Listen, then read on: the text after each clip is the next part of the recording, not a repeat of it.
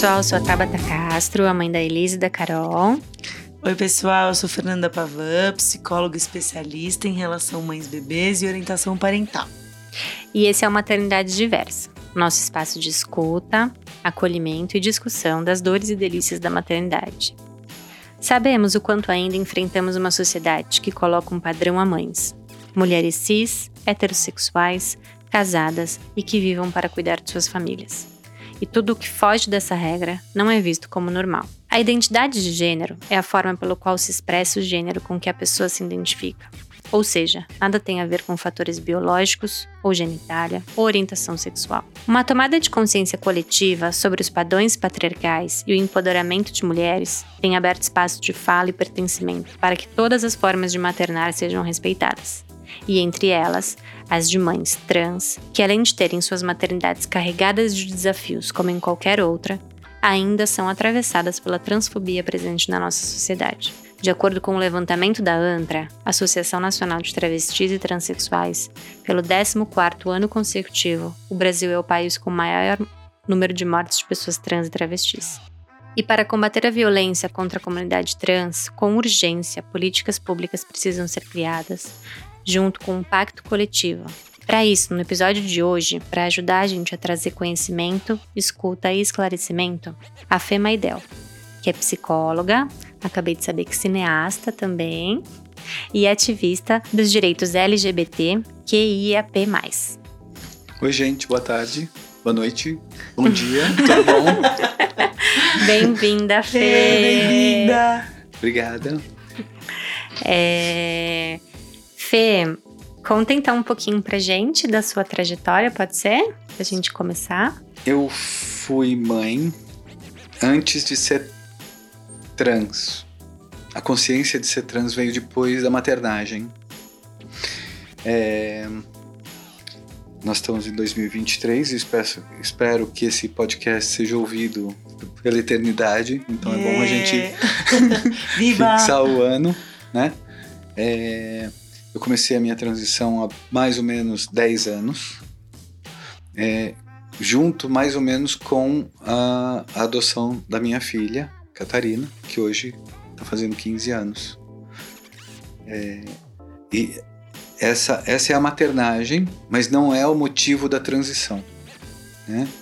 A, a, transição já estava é, é, incubada há muitos anos. Eu tenho uma certa consciência da minha transgeneridade desde a adolescência, mas desde a infância eu já me percebo é, atuando, é, me vestindo com roupas é, não de menino, né?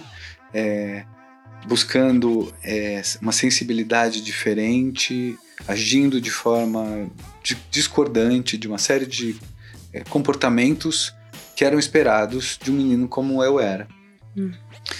É, eu venho para fora do armário é, há pouco tempo, cinco anos mais ou menos, com a eleição do governo é, conservador. Com, a, com essa eleição conservadora, é, começaram a pipocar pedidos de atendimento de emergência de pessoas que estavam em pânico, que não conseguiam sair de casa com medo de perder a vida. Eles tinham medo de apanhar até morrer. O que naquele momento era muito plausível Sim. e depois se mostrou uma falácia, né? Mas deixou marcas muito, muito importantes na comunidade LGBT.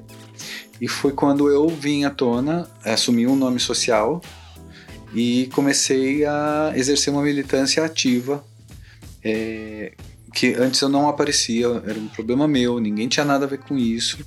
E, e eu vi que eu tinha ferramentas, eu tinha instrumentos suficientes para ajudar as pessoas e também me ajudar.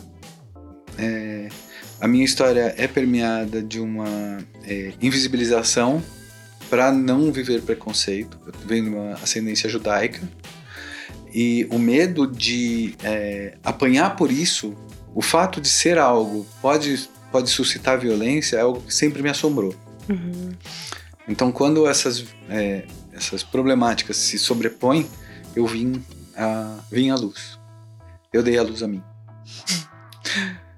É, como eu disse, a Catarina foi adotada é, bem antes, né? Uhum. Foi logo que eu, nas vésperas da minha formatura. É, então fica, fica uma, uma coisa meio sincronizada, assim. Ela vem, eu estava na faculdade ainda, tinha que cuidar dela. Minha esposa é, trabalhava muito na época, muito, muito além do esperado. É, então eu ficava muito tempo com a criança, né? Ia para parquinho e dava de comer, e dava banho e cuida. O, o cuidado, Sim. a maternagem, de uhum. fato, naquele momento eu estava exercendo. Eu descobri que eu sou muito duas mãos esquerdas e três pés esquerdos, assim, eu não tenho muita coordenação para isso. Então a minha filha é uma sobrevivente, a minha maternagem. né? E eu, eu aprendi é, que é, a gente a gente não é boa nem ruim, a gente é suficiente nesse sentido, né? Sim. A gente tem que dar condição e a criança se vira. Se a gente der, é, isso é uma coisa que eu, que eu advogo até hoje na clínica da psicologia, né? Se a gente conseguir dar um olhar, dar um, dar, dar a mão e a pessoa pega, né? Assim, quando a gente está criando uma criança, a gente dá a mão e fala, vem. Se ela aceita esse chamado, ela se vira. Sim, ela faz acontecer. Sim. Né? A gente é só provedor de soluções, mas a gente não soluciona. Sim. A Catarina é uma menina negra, linda, ela tá agora no fim do ensino médio e como toda adolescente, milhões de coisas acontecendo Sim. e a gente consegue sentar e conversar de um, num nível afetuoso, né? Não é no nível racional do é, preciso de uma calça ou quero sair, não, é no nível afetivo. Talvez por conta da maternagem a gente tenha desenvolvido essa conexão. comunicação, é, essa conexão mais afetiva do é, posso te ajudar? como eu posso te ajudar? Né? E não é uma palavra que ela diz, é um me acolhe. Uhum. Me acolhe na dificuldade. Eu acho que isso é assim fundamental para qualquer relação é, humana. Sim. Né? É, mas especialmente uma relação de maternagem.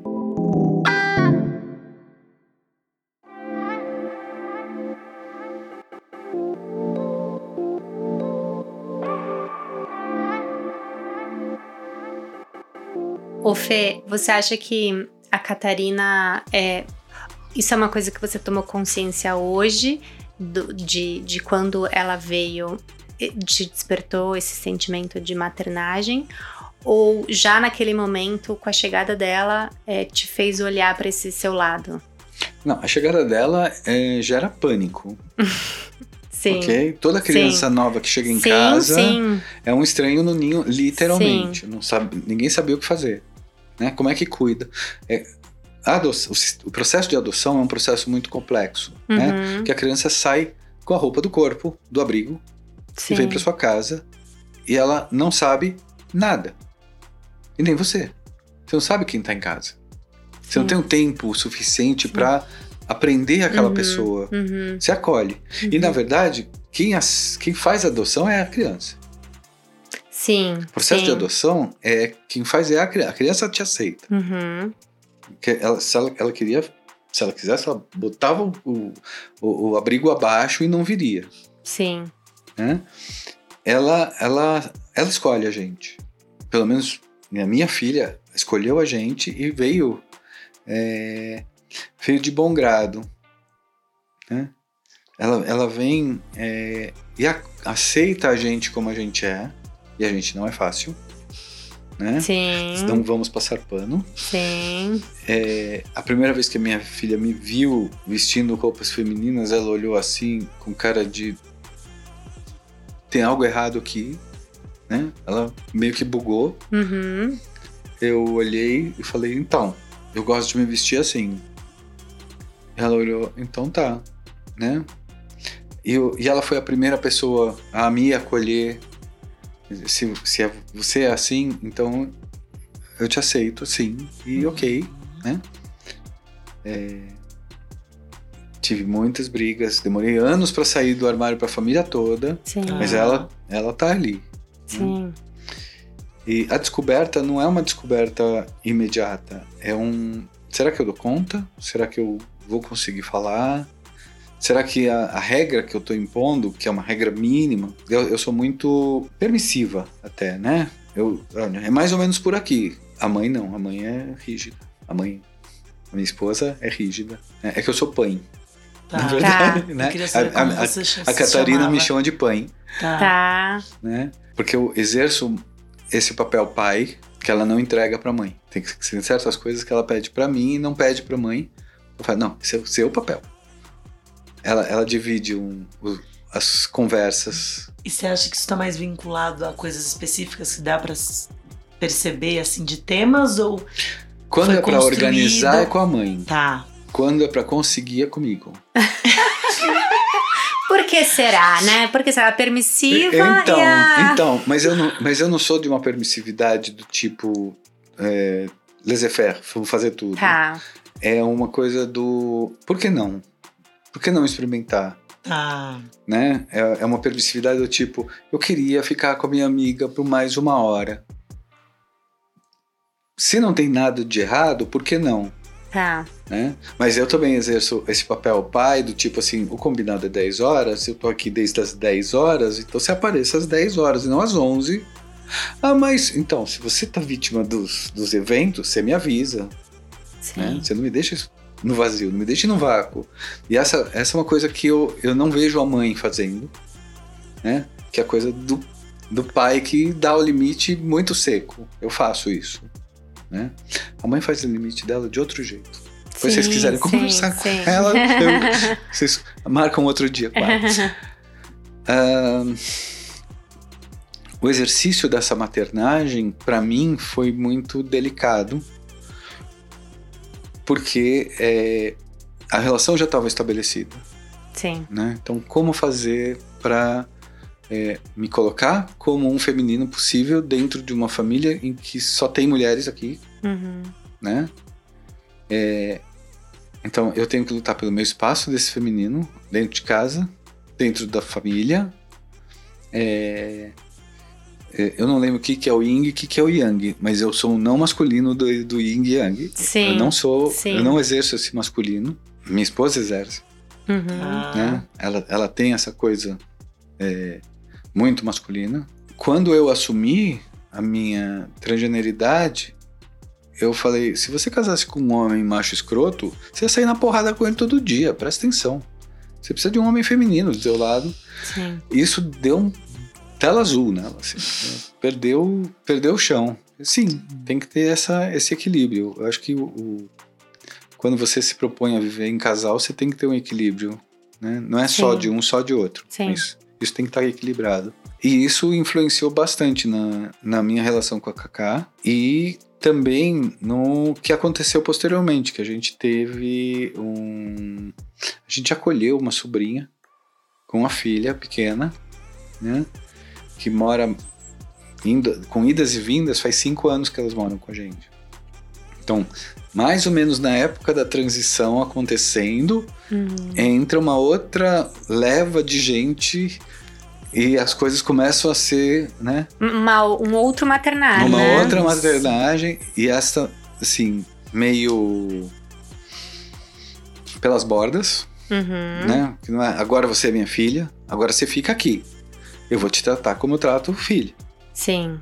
Você aceita ou não.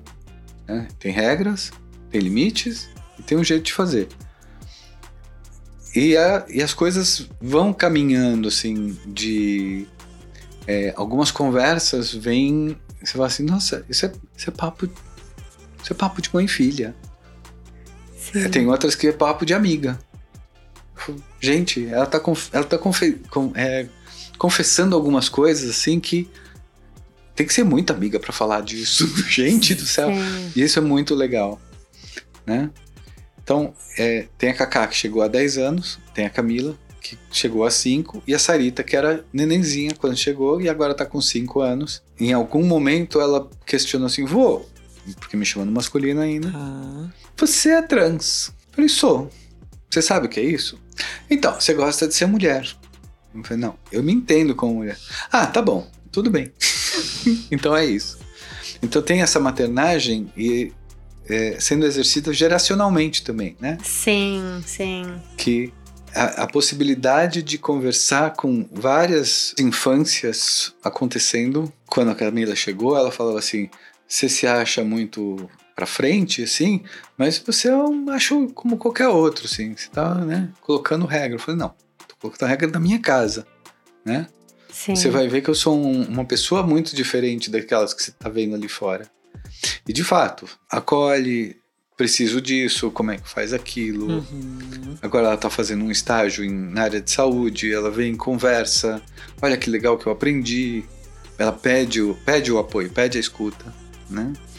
É, e tem uma, uma coisa que, desde o tempo da faculdade, eu vejo, assim, a criança, quando ela confia, ela fala assim, olha, olha para mim, olha, ela pede o olhar, sim, né? Sim. Aí ela pede não para que você olhe para ela, mas que ela olhe por ela. Então eu vejo elas fazendo isso o tempo todo, assim, olha para mim. E não é um olhar para ela, é um olhar por. É tipo, me acolhe porque eu vou, eu vou dar um salto. Sim. E ela consegue dar esses saltos. Né? Se a gente consegue prover esse, esse lugar seguro, uhum. ela dá esse salto. Eu vejo isso acontecendo várias vezes aqui. A gente sendo capaz de prover essa, esse lugar de experimentação. E, e, e, nessas suas maternidades, assim, o que que você acha que são os maiores desafios que você hoje? Uma filha adolescente? Além do dinheiro? Não, vamos falar, vamos a falar, que três filhas, eu a é imagino. uma, uma fazendo faculdade, é isso? Não, fazendo Estágio, curso técnico, ah. curso técnico. É, mas ah, ela é bolsista, ela conseguiu bolsa. Ah. Ela, é uma no, entrando no ensino médio ano que vem e a outra saindo do, do jardim. É, o grande desafio é, é conseguir estar presente, né? E eu sei que não consigo estar presente. Uhum. É, a gente perde muitos, muitas nuances que vão fazer diferença ali na frente hoje, olhando a minha história e olhando a história delas, eu vejo que meus pais perderam muitos detalhes que eh, eles não, veri, não viram isso aqui acontecendo. Isso, uhum. Minha transição não, não ficou aparente para as pessoas, porque ninguém olhou para mim. Porque não, não conseguiram dar presentes. Estavam ah. preocupados com a, o, o, a triste concretude do, da grana. Eu preciso Sim. ganhar dinheiro para bancar esse troço todo. Tá.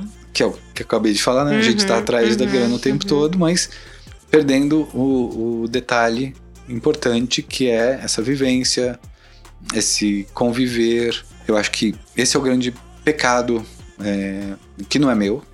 Sim, né? você se cobra Demais. dessa falta eu de. Eu cobro, mas eu não Ou você me se chicoteio. Tá. eu não me chicoteio. É um ótimo caminho Sim, já. É. Né? Eu me cobro de ter mais tempo. Sim. É, Afinal de contas, eu trabalho com acolhimento, então Sim. o mínimo que eu posso ter é um tempo de acolhimento da, da família, né? Mas eu não tenho essa, essa plasticidade necessária para estar quando, quando precisa. Uhum. Né? Eu chego a trabalhar 12 horas por dia, 14 horas por dia, então ou eu, ou eu acordo muito antes e termino muito depois, ou no fim de semana eu não tô aqui, que eu tô fazendo alguma coisa para me recompor. Sim, né? sim. Ou é, a minha filha foi se divertir e adeus, né? Sim, eu vou fazer sim, alguma coisa, depois sim. eu volto. Você me pega? Aí na hora que eu pego, a gente tem esse tempo de qualidade que é pequeno, perto do que precisa. Eventualmente, a gente consegue ter momentos de escuta. Que eu, eu vejo, eu não entendia por quê, mas tendo tendo as três aqui, a gente não tem paciência para escutar. A gente sofre do mal do. É... Cara, não, não, não consigo pensar nisso. Me deixa ver televisão. A gente, eu, uhum, eu, eu percebo uhum. que de vez em quando eu não tô é, com cabeça. Sim. Né? Nossa, eu me identifico muito. É, isso é uma realidade. Né? Uhum. Então, é, eu, eu vejo onde, onde, acontece, onde começa isso é que assim, o ser humano é, é ser gregário, né? Uhum. Então a gente, a gente vive em bandos. E no momento que desfizeram o bando né? E falaram assim, o certo é você morar nesta casinha, você, né? A, a, a microestrutura, família, né? É, a, o bando está desfeito. Então, antes tinha um monte de gente para cuidar de um monte de criança. Então, eram as crianças cuidam de si uhum. e você uhum. só fica olhando para ver se ninguém vai arrancar o dente de alguém assim no, no, no coisa. É, isso foi demolido. Né? Sim. Então a gente perdeu aquele, o apoio comunitário. Então a gente delega para a escola o cuidado grosso do cuidado, né? A escola não tem condição de fazer a, a parte afetiva disso. Não cabe é, não a eles. Não tem condição e nem cabe a eles, é. Não sim, cabe. Sim. Então fica um buraco ali de, de, cuidados. E é aí que eu me cobro, né? Uhum. De, deveria estar tá fazendo algo aqui, cooptar todo mundo, mas é difícil. É bem claro. difícil é, fazer, é, fazer essa, essa união. Essa conta fechar. Não, é, não fecha. É, é, é, uma, é uma questão, né, que muito, todas as mães, acho que, né? É, as maternidades e paternidades, acho que paternidade de outra forma, como a gente sempre traz, né? sim. né? Mas eu acho que sim, é atravessado por idealizações. Uhum. A é. gente é atravessado por idealizações o tempo todo. Acho que a maternidade ainda, além das idealizações próprias, tem uma social, né? Então, eu tava falando antes da gente começar a gravar, né? de, a diferença que, que aconteceu no, no, na idealização, no conceito de é, é, ser mãe que aconteceu nos últimos 70 anos. Né? Mudou tudo. Depois da Segunda Guerra mudou tudo. Então a gente tem. É, as famílias têm menos filhos porque tem condição de criar, é, de fazer essa criança vencer as primeiras infâncias e sobreviver. Então, antes disso, a perda era inevitável, Toda uhum, a família tinha uhum. pelo menos uma perda e isso era relegado. Então, enquanto a criança não vingasse com 5, 6 anos, era um treco que ficava andando ali pela casa, né? Sim. É, e, e é, esse, é um, esse é um conceito que sempre veio. A criança não, a criança não é nada enquanto ela não fica gente. Sim. E a, nós já damos valor desde o ventre, uhum. né? E isso é uma idealização, né? A vida é muito frágil. É, no, no, meu casamento, a gente perdeu quatro gravidezes. A primeira perda foi no dia do casamento. Ela estava de seis meses, ela entrou em trabalho de parto, a gente saiu da festa e foi para o hospital. E essa é uma coisa assim que marca muito a gente até hoje, porque é o, é o dia mais feliz e o dia mais triste ao mesmo tempo. E que mudou completamente todo o nosso conceito de, de ter filho, de querer ter uma família. Porque é, a gente meio que tomou um tapa na cara do que é, o que, o que poderia estar por vir, né? É, a gente enfrentou mais vezes isso, mas antes, antes com tempos de gravidez menor, a gente fez é, esterilização, nós dois. Não, chega. É um e luto, né? É um, tem, um, tem uma coisa de, de conseguir lidar com isso para então poder engravidar de uma adoção que é um processo muito mais longo, muito mais complicado, muito mais burocrático, em que você é, acaba sendo é, escrutinizada nos mínimos detalhes, nada podia dar errado, eu não tinha transicionado ainda, então eu tinha que parecer o macho alfa, porque se percebesse alguma coisa, alguém poderia dizer: não, você não é competente, você não é uma pessoa apropriada, você pode causar mal para essa criança. E eu não estava afim desse julgamento, então uhum. eu escondi durante muitos anos isso, né? Foram acho que dois ou três anos de, de, processo. de, de processo, mas outros três anos depois de, de esconder tudo, para então falar: pronto, é minha, ninguém tira mais. Isso, isso eu tô falando por conta dessa. de como a gente se coloca nas situações de, de dor, de luto e principalmente de disponibilidade de. O que, que eu vou enfrentar? A vida é espontânea. A gente, a gente engravida das coisas dos jeitos mais alucinados possíveis. A gente idealiza uma vida é, X, normalmente inatingível e normalmente muito mais cara do que parece. E para conseguir chegar ali, a gente vai é, cortando um monte de. É, eu queria, eu gostaria, eu tava afim, né? Não tenho. Assim, aquela viagem não, não rola. Aquele não dá. Não dá para viajar em cinco pessoas pra Disney todo ano. Sim. A gente mal consegue ir pra praia. Sim. Quem botar cinco no carro e ir pra praia, já saiu o supermercado do mês. Brincando. Uhum. Né? Então, como a gente vai criar um ambiente saudável, afetuoso, né? Com, com esse tanto de restrições. Acho que é por sim, aí, por aí que a coisa vai, né? Essa criatividade de trazer esse afetivo para dentro, porque eu não vou conseguir dar tudo que está lá fora. Sim. Né? Tudo que eu gostaria de dar que está lá fora, eu não vou conseguir trazer aqui para dentro. Acho que é muito esse esse lugar.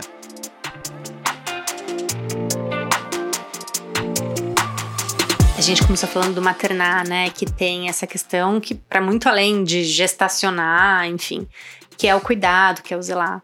É, você sente também nesse seu trabalho como ativista que você materna um pouco? Chamaram isso de crise de meia-idade outro dia. Fiquei puta da vida, desculpa. Fiquei muito brava com isso. É, faço, faço isso sim, faço isso em várias instâncias.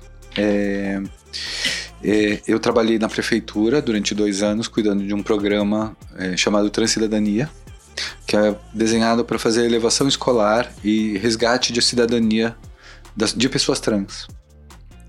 Quando eu saí, estavam mais ou menos 600 pessoas no programa. E o grande cuidado é que, primeiro, essas pessoas é, se apropriassem dessa oferta de política pública, que é rara no mundo inteiro. Eu, eu tive no exterior e só uma cidade que estava lá no, no congresso tinha algo parecido, mas, mas... nem de longe tão grande. Qual, que era Barcelona. Qual que é Barcelona? Ah. Né? Ah. Que tem um programa de acolhimento de pessoas trans, mas ele é bem diferente. Hum. As outras cidades têm acolhimento para pessoas LGBT geral. Tá. Mas sempre é assim, é um lugar seguro para você estar durante o dia, para você se reunir com os amigos. É, não, nada de um programa sistemático de, de acolhimento, de elevação, de investimento pesado nisso. É, eu hoje faço parte de um time de, de pessoas trans, de meninas trans. São 52 jogadoras de vôlei, que vai dos 15 aos 58, eu com 58, né? Eu sou a mais velha do time e sou talvez a pior, com quase toda certeza.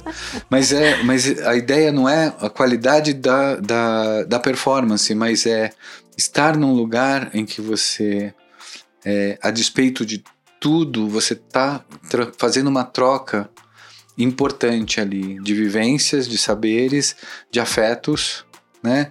É, de é, existem outras meninas que têm formação acadêmica é, que também se colocam à disposição, mas a ideia é se tá com algum problema, traz, me chama de lado, a gente tenta ajudar, né?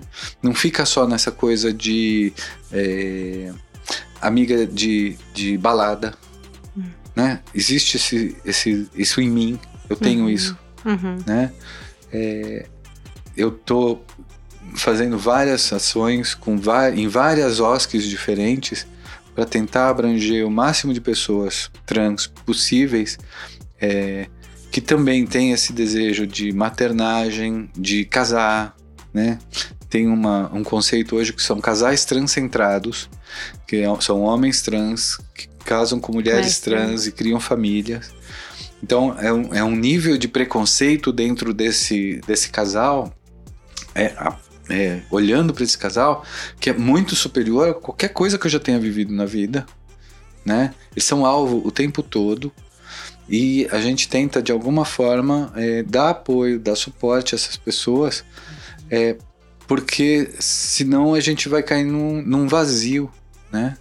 A, a questão trans no Brasil ela esbarra num, numa questão conceitual, porque a gente é, transgride a regra do que é certo o tempo todo.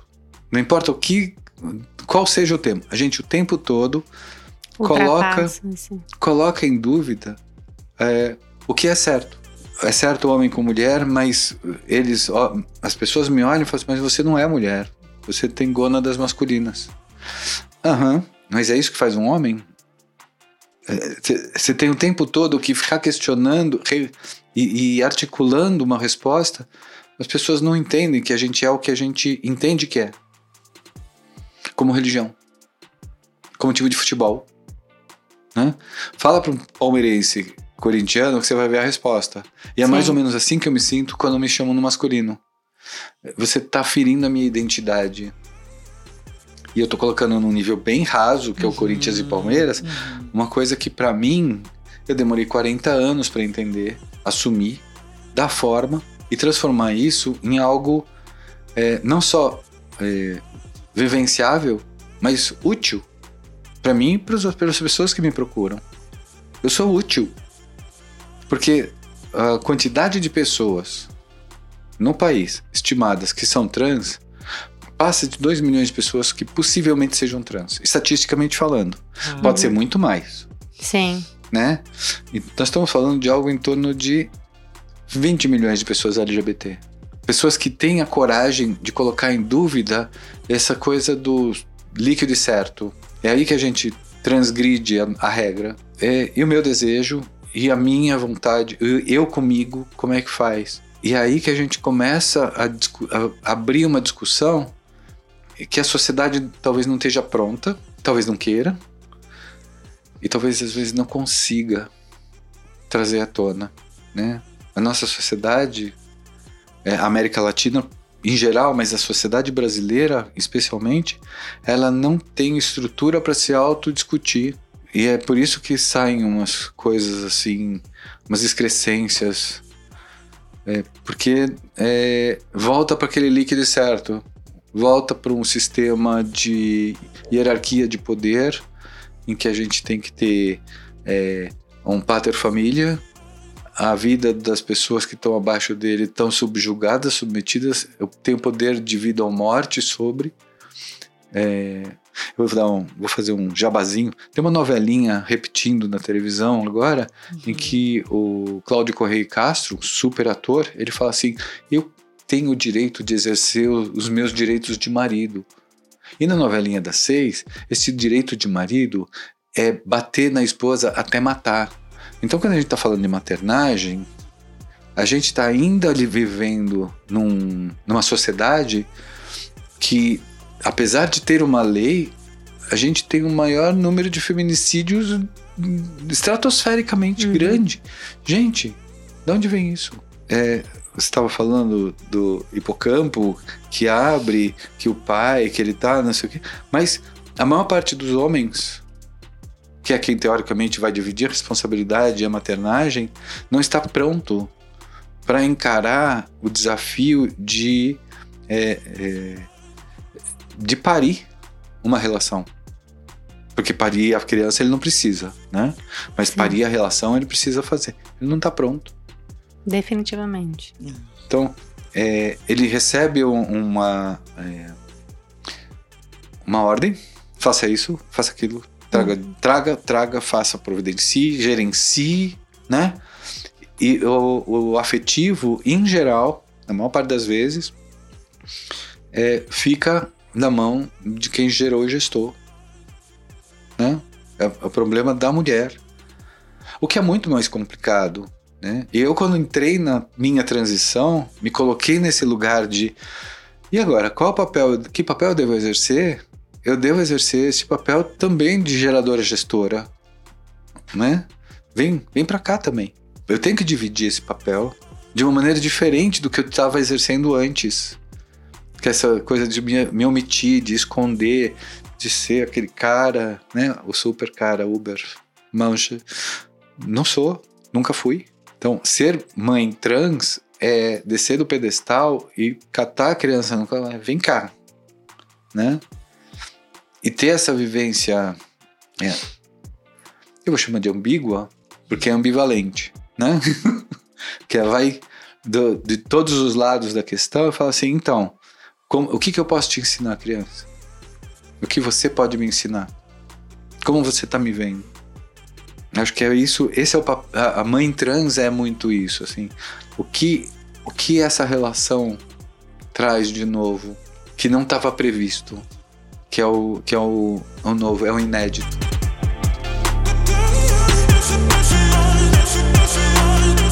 Você você falou do processo de adoção, né? Tô com isso na cabeça. Vou, é, que é isso, né? A gente acha que transfobia só atravessa alguns setores mas você acha que ela também é presente nos processos de adoção? Olha, é provável que sim. É... Eu não conheço uh, nenhuma pessoa trans que tenha adotado, mas uh, o que eu vivi do processo diz que a regra olha com muita parcimônia, muito assim, vamos colocar um monte de, de senões caso uma pessoa trans queira adotar uma criança é, por puro preconceito, né? É, eu tenho notícia de uma pessoa trans que cometeu um delito sexual grave contra outra pessoa, tipo estupro. Eu conheço uhum. uma, um caso. Né? A maior parte das pessoas trans são vítimas de, de violência mas eu acredito que se alguém se dispuser a passar pelo processo, sim, vai sofrer, é, porque o processo é, é, ele é engessado. Existe um, um tipo de uma tipificação de uhum, família, uhum, uma tipificação uhum, de, uhum. de critérios é, que vão levar a um, a um lugar de dúvida, eu acredito que sim. Sem, sem ter certeza. Eu conheço homens gays solteiros uhum. que adotaram e que se mostraram competentes para uhum. isso. Né? Mas não, por, não é mérito, mas é competente. Você passa por uma série de, de questionamentos e, e, e vivências que fazem depois de me formar que eu entendi como é que você faz a análise disso, né? É competente, é, é tá disponível, está pronto para encarar essa maternagem, né? Mas eu não sei se eh, pessoas trans teriam o mesmo olhar benevolente. É, e a, agora até como mãe, né? Eu fiquei pensando, você, fei, você falou que os seus pais, até por conta de falta de tempo, assim, que eles não tiveram um olhar para você. É, você é, o que que nós, né, como mães, o que que a gente tem que entregar, assim, para os nossos filhos e, e, acolher que te faltou, por exemplo? É... Na verdade, o que faltou é vergonha na cara minha. Tá. é, eu tinha muitas questões. É, eu vou. Eu faço terapia desde os 10 anos de idade. Sim. Só que eu não sabia dar nome porque eu tô, tô sentindo. Uhum. Então, é, psicóloga não é mágica.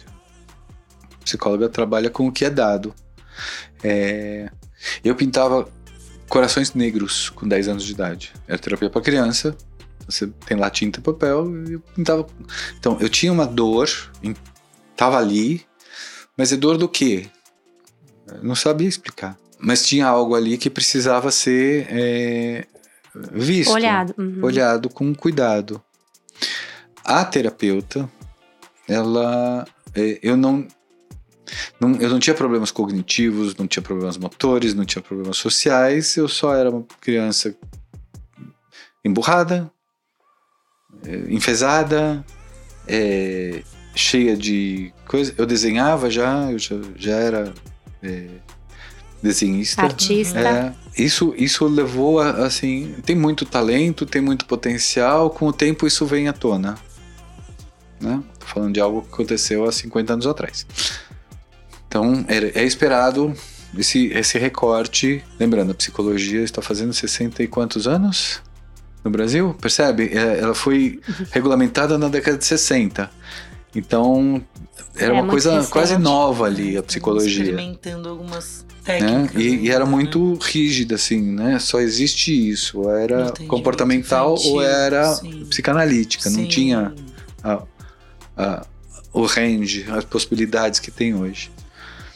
Então, é, era assim, eu sabia que tinha alguma coisa a ser cuidada, e a minha vergonha na cara era falar assim: Ó, oh, tô com um problema, falem comigo, né?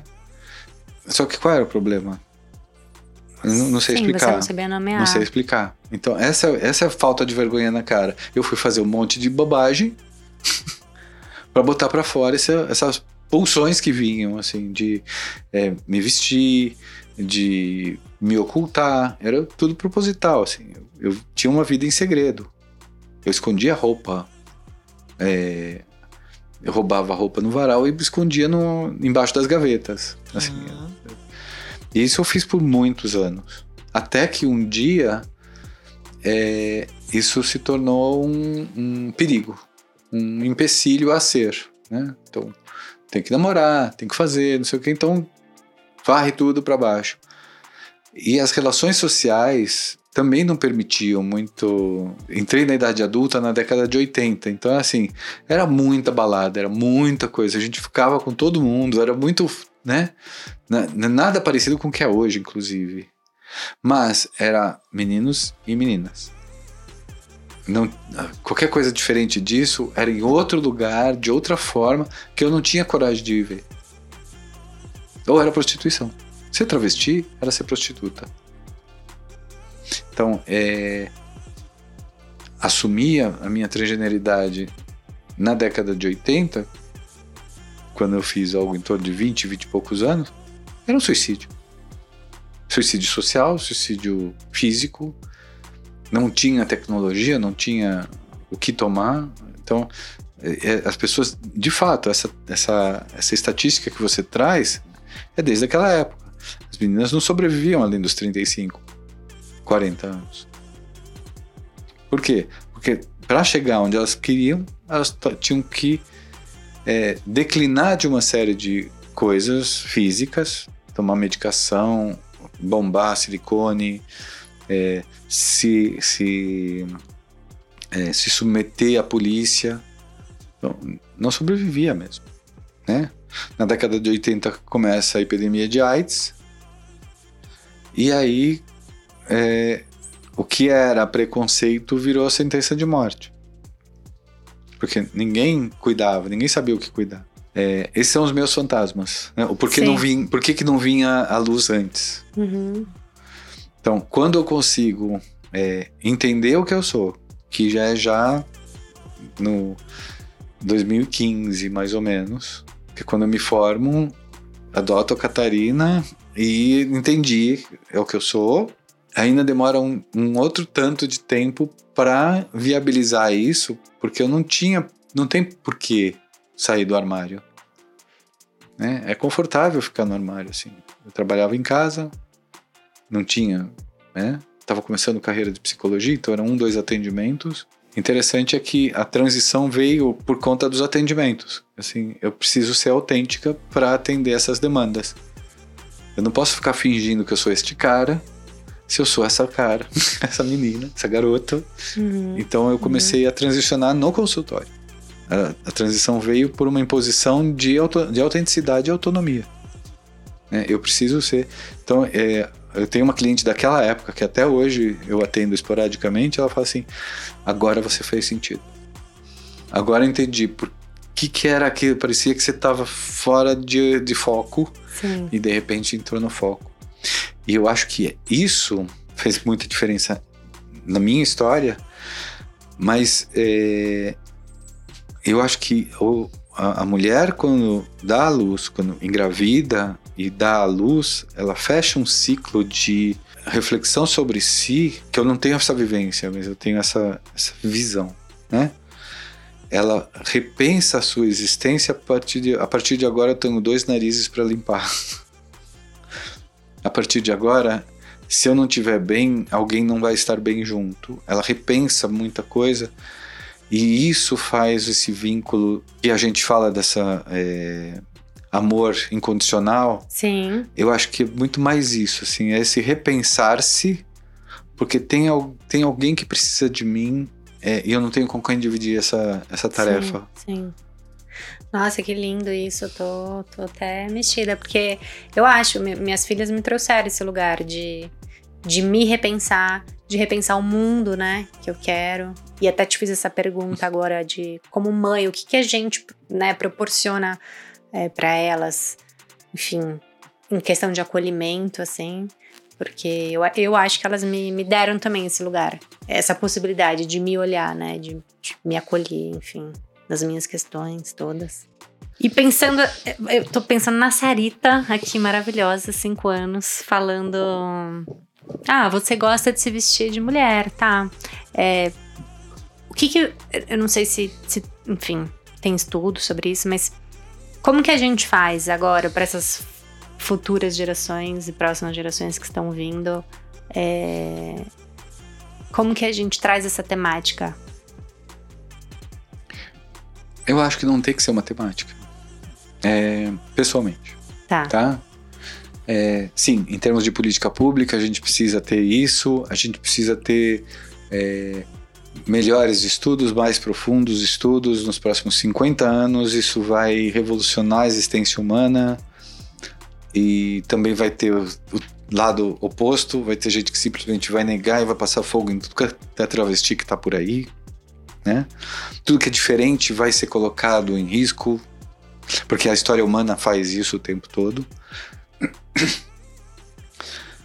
Mas é, eu acho que a grande contribuição que não só a, a, a, pessoa trans, mas a pessoa que diverge do sistema que está aí traz é isso não é suficiente para o tamanho da revolução que a gente está prestes a viver.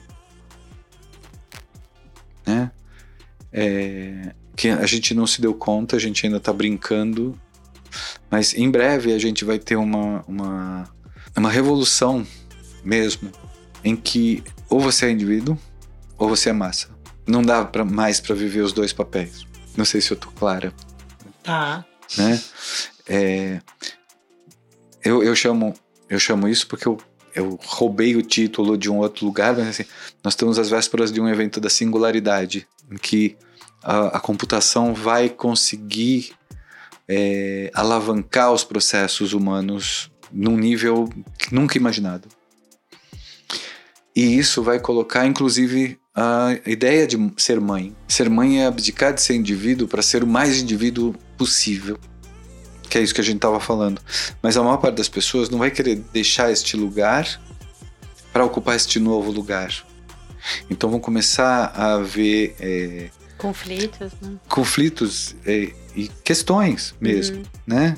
Já existe isso, uhum. não é nada de novo, mas isso vai ser exacerbado. Então, é, a gente, no Brasil especialmente, os corpos não são dos indivíduos, os corpos são do Estado. Então, é, se eu quero não ter filhos, eu tenho que pedir uma autorização que vem através do médico. Né?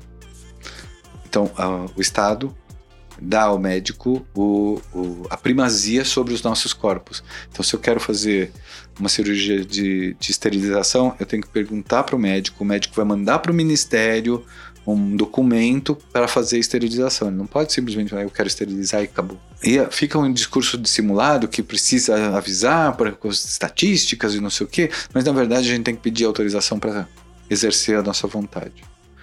E se não está dentro dos parâmetros, se não tem outro médico assinando junto, não tem. Não tem essa autorização. É... Por que, que eu estou falando isso? Isso vai exacerbar. Né?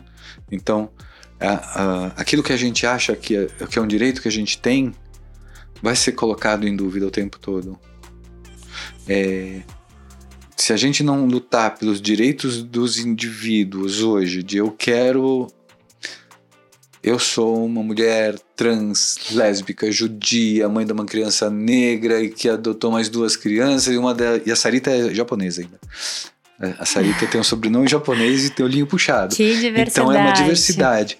Então, se eu não, se eu não resguardar os direitos, né? É, vai aparecer um conservador que diz esta é a regra e tudo que é regra é exceção e toda exceção precisa ser exterminada, que é o que a gente esteve diante aí, né? Tudo que é diferente tem que ser exterminado. eu não sei se por sorte ou por azar, é um escroque que estava falando isso, então ele tem perdido é, a razão o tempo todo.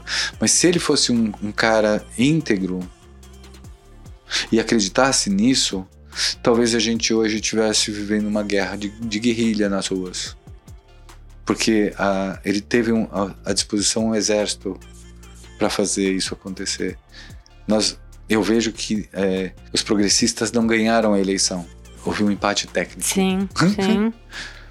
o que dá muito medo, né? Isso. Então, quando a gente traz isso para a questão da maternagem, né? Como é que você exerce a maternagem? É, você tem filha, então você põe na escola, então você tem um, uma, toda uma estrutura mais ou menos organizadinha assim, então você está dentro. E quem não está dentro? Uhum. Quem, está quem tá fora do padrão? Eu posso contar com essa estrutura? É, eu conheço homens trans que foram levar seus filhos num posto de saúde e a atendente expulsou ele, falando que ia chamar a polícia porque era uma aberração e que devia tirar a criança dele. E o conselho tem, tem conselheiro tutelar que é capaz de fazer isso. É, ele é capaz de pré-julgar aquela relação familiar e, e, estabelecer, que é parte da, da questão de maternagem. Né? Então, tudo isso fica girando aqui. Então, nós estamos às vésperas de uma revolução e acho que a gente tem que estar consciente desta do, disso e das consequências dela e é, saber refletir quem a gente é para conseguir é, fazer a melhor entrega para quem está me pedindo, que é a minha criança, que é a minha família, que é a minha amiga, né? Que é como é que eu faço essa, essas entregas de uma maneira autêntica, verdadeira e, antes de tudo, afetuosa. Que, que o afeto consiga nos, é, nos dar contorno. Acho que é isso que a gente tem que brigar muito. Porque a gente tá sem. tá sem o pacotinho do afeto. A gente tá com um pacote do iFood trazendo as coisas pra gente. Ai, nossa, Fê. Que aula, né? Sim, a gente fica até, né, enfim. Emocionadas. Sim, né, muita emoção no sentido de. Enfim, né, pensando que a gente não faz ideia uhum. né, do que é isso. Eu não sou mãe, eu não sou trans, né? Mas eu acho que de alguma forma também, né, o quão esse, a nossa proposta desse espaço é também para todas as pessoas escutarem, né? O que você trouxe sobre que não deveria ser uma temática, hum. né? Assim, do quão isso é imenso, né? De um lugar que, né, particularmente a gente ainda, eu acho que também a gente partilha muito, eu e a Tá, a gente conversa muito sobre a gente passa todo dia, enfim, brigando aí por coisas, né? É... Que não deveríamos estar. É, eu não sei se não deveríamos, mas talvez também, enfim, né? Do nosso lugar, né? De mulher cis, enfim. Sim. Mas é, talvez a gente. Enfim, é, essa questão, né? Eu penso também em relação às crianças, né, que eu estive já em muitos espaços escolares. Espaços escolares têm uma tendência de construções no sentido de formação, de troca, mas de formação e das temáticas serem o tempo todo norteadoras de vivências, assuntos, né? E eu fiquei pensando um pouco nisso, assim, né, de quando você traz que não deveria ser uma temática, eu queria que você contasse um pouco do que, que você traz com isso, assim. Tá. Boa parte do que a gente é, a gente aprendeu na escola. Então a escola ensina a gente a ser família e sociedade do jeito que a gente é. Uhum. O corinho é isso, uhum. né? Vai sem querer. E quando, quando, quando eu digo isso não deveria ser temática, é, eu sei que na escola, quando aparece uma criança meio viada, quando aparece uma menina Hum, que quer jogar bola, que, que é bem moleque, é, a, a, professora chama os pais e fala assim: então, tem alguma coisa acontecendo. É, mas num tom de é, reprimenda, num tom de é, até de, de censura mesmo, né?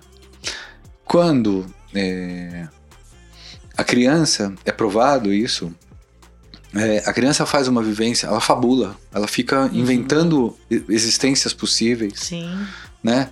Que quando a gente é, brinca, né? O que, que você quer ser quando crescer? Eu quero ser professora. Isso já está influenciado. Eu quero ser astronauta. Normalmente meninas não são astronautas nas fabulações. Percebe? Isso, essa é uma influência. Uhum. E isso é uma temática que não deveria mais ser tema. A, a escola poderia fazer diferente a partir de pressupostos diferentes. A gente ainda aprende a ler, escrever e estudar como no século XIX, e se puxar muito assim, como os tutores do século XVIII faziam, não é muito diferente, né? É, a gente não consegue mudar essas, essas estruturas de aprendizagem. É, o que ingessa a gente, né? Na hora de vou discutir, mas tem outro jeito? É, todo mundo se questiona assim, mas qual é outro jeito? Me diz. Uhum. O outro jeito é faz, faz. A Sarita tá aprendendo a ler na escola? Tá. Mas ela chega aqui, ela é capaz de debulhar já. Ela começa a ler, ler, ler. Tudo que, ela, tudo que tem escrito ela já lê. É, eu sei que a maior parte das crianças com 5 anos começa a, a, o letramento. Mas se tem isso, usa isso. Usa essa criança como estímulo para as outras crianças, por exemplo. A escola não faz isso. A escola segura essa primeira para que a última chegue perto dela. Em vez de colocá-las juntas, uma estimulando a outra. Né?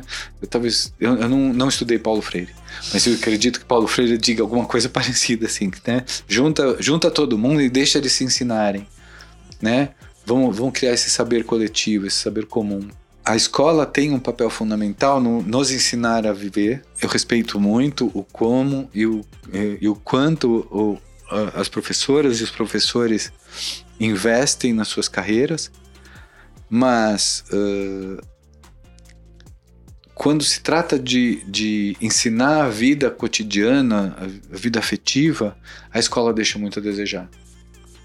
É, na faculdade de psicologia, a gente falava assim: se te trouxerem uma criança que está com problema, é, conversa com a mãe. Se com a mãe estiver tudo bem, vá para a escola. Não, o problema não está na criança. A criança está absorvendo uma problemática que não é ela que está criando. Então, no caso de crianças adotivas, por exemplo, muitas são problemáticas por conta de uma história vivida. Não são elas que criaram. A história que criou elas era problemática. E a gente não tem coragem de ir lá e descobrir o que foi. E não tem coragem de sentar e falar, criança, o que está acontecendo com você? Né? Que, que que é isso que está vindo? A gente tem que ter coragem Acho que se a gente quer mudar alguma coisa, é, a gente tem que ter coragem de perguntar o que que, que, que tá me incomodando. O que que tá me tirando dessa, desse voo ideal que eu desenhei para mim. E ir lá e mexer nisso. Eu descobri que era minha identidade, descobri tardiamente, consigo viver bem com isso, consigo conversar com vocês é, de igual, por conta disso. É, não me sinto dona de um saber superior nem inferior, me sinto bem Sim. aqui exatamente por isso.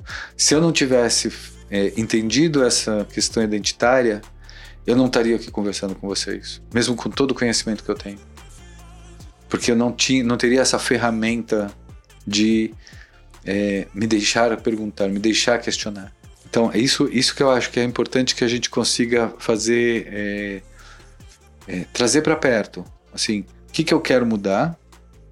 Eu quero mudar por quê? Porque me incomoda, porque me tira do, do da, da, minha uhum. autenticidade e aonde eu posso fazer a intervenção de modo a realmente fazer a mudança. Aceitar um convite como esse para falar de um lugar de fala que teoricamente pode ser muito criticável é, é isso, assim.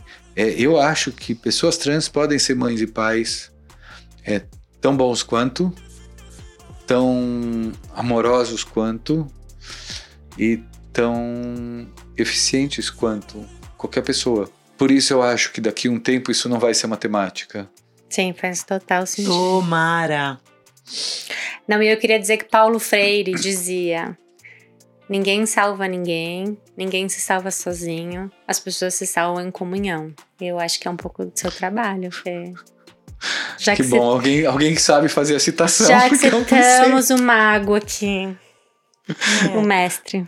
É, eu acho que na verdade, né, quando eu trouxe isso, eu acho que também essa questão das escolas, né, porque você é uma mãe trans que tá com filhas dentro da escola, né?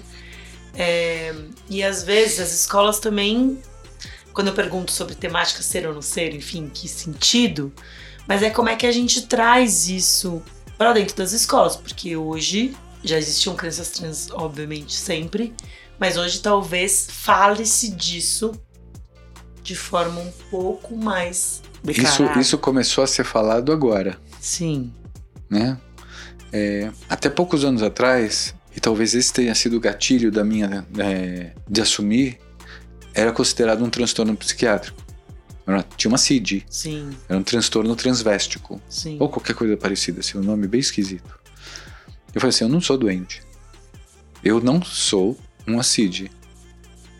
Porque no momento, é, diferente do, da, da, pessoa PCD, né, da pessoa com, com deficiência, que precisa da CID para garantir direitos de acessibilidade, uhum. é, eu não preciso de uma CID para ser eu. Eu não preciso de uma CID para, é, para exercer a minha autonomia, a minha autenticidade. Eu preciso para ter acesso a serviços médicos. Eu preciso de outras coisas, né? Mas não para isso. Então, tanto que é, a questão da, da pessoa trans agora são questões relacionadas à saúde sexual e não mais um, um transtorno. Está em outro lugar. E ser mãe também está no mesmo lugar, né? São questões relacionadas à saúde sexual, né? A gravidez, uhum. né?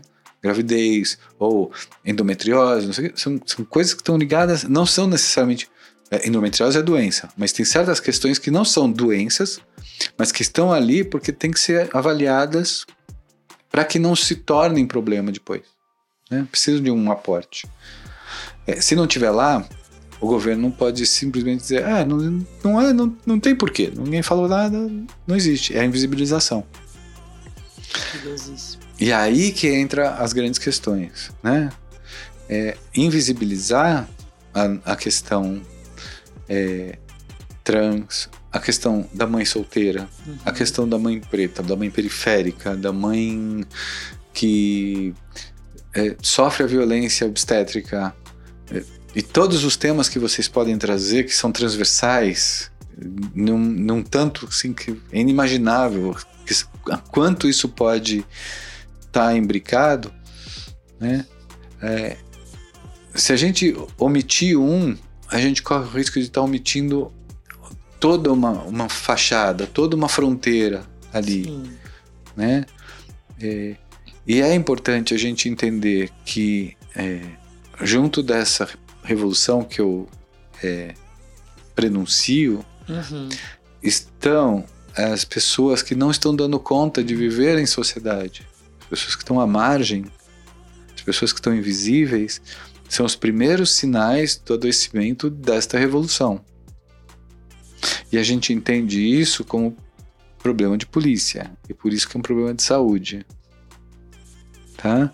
Então, quando a gente pensa em, em pessoas morando em invasões, pessoas, eu sei de, eu sei de comunidades de travestis que moravam dentro do cemitério, porque não Nossa. podiam aparecer em lugar nenhum é, pessoas que vivem em favelas embaixo de viadutos. Então, isso, essas são as pessoas que estão alijadas de seus direitos. Tá. E quando a gente vai ver a questão da maternidade dentro dessas, desses lugares, a gente vê o quão no limite da vulnerabilidade essas pessoas estão. Então, é, a gente está falando aqui é, num lugar agradável, uma situação sim, controlada, sim. tá tudo bacana. Segura. Seguras, tranquilas, podendo, dispondo de tempo para discorrer sobre o assunto. É, Então, quando a gente vai no limite, a gente vai ver que as coisas não são tão simples é, e que é, as pessoas têm uma sede de viver muito maior do que a gente imagina, porque sabem que a qualquer momento esse direito de viver vai estar sendo é, questionado por conta exatamente dessa estrutura que separa quem tem direito de ser cidadão dos cidadãos de direito. Sim. Questionados e violados, né? Isso. Ai, Fê, nossa, não sei nem como te agradecer por, por essa aula que você deu pra gente hoje. Se quiser convidar para outras coisas, pode chamar. Ah, queremos muito. tá Nossa, com certeza. Para quem, assim, quiser, enfim, te acompanhar ou saber um pouco mais do seu trabalho. Eu tenho uma, uma, um perfil no Instagram, é femaidel, tudo junto. Tá. Eu até acho que devo uma explicação. Femaidel não é um nome, é uma é, expressão de existência, quer dizer, fê, menina. Ah, Maidel? Maidel quer dizer menina, na língua dos meus avós. Ah. Então eu sou Fê Maidel. Me sigam lá. E eu tô preparando algumas coisas interessantes lá para umas pílulas. Maravilhoso. Legal. Muito obrigada. Obrigada Obrigado mesmo, de coração. E então finalizamos mais um episódio de Maternidade Diversa. Sigam a gente também lá no Instagram, no arroba Maternidade Diversa. E não se esqueçam que a gente tem o um e-mail maternidadediversa.gmail.com. Também qualquer dúvida, qualquer sugestão que vocês tiverem, seguimos juntas. Obrigada. Um obrigada, beijo. Fê. Muito, muito, muito obrigada. Obrigada a vocês. Um beijo. Até o próximo episódio. Tchau, tchau.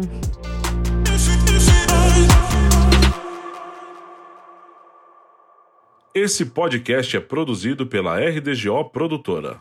Oh,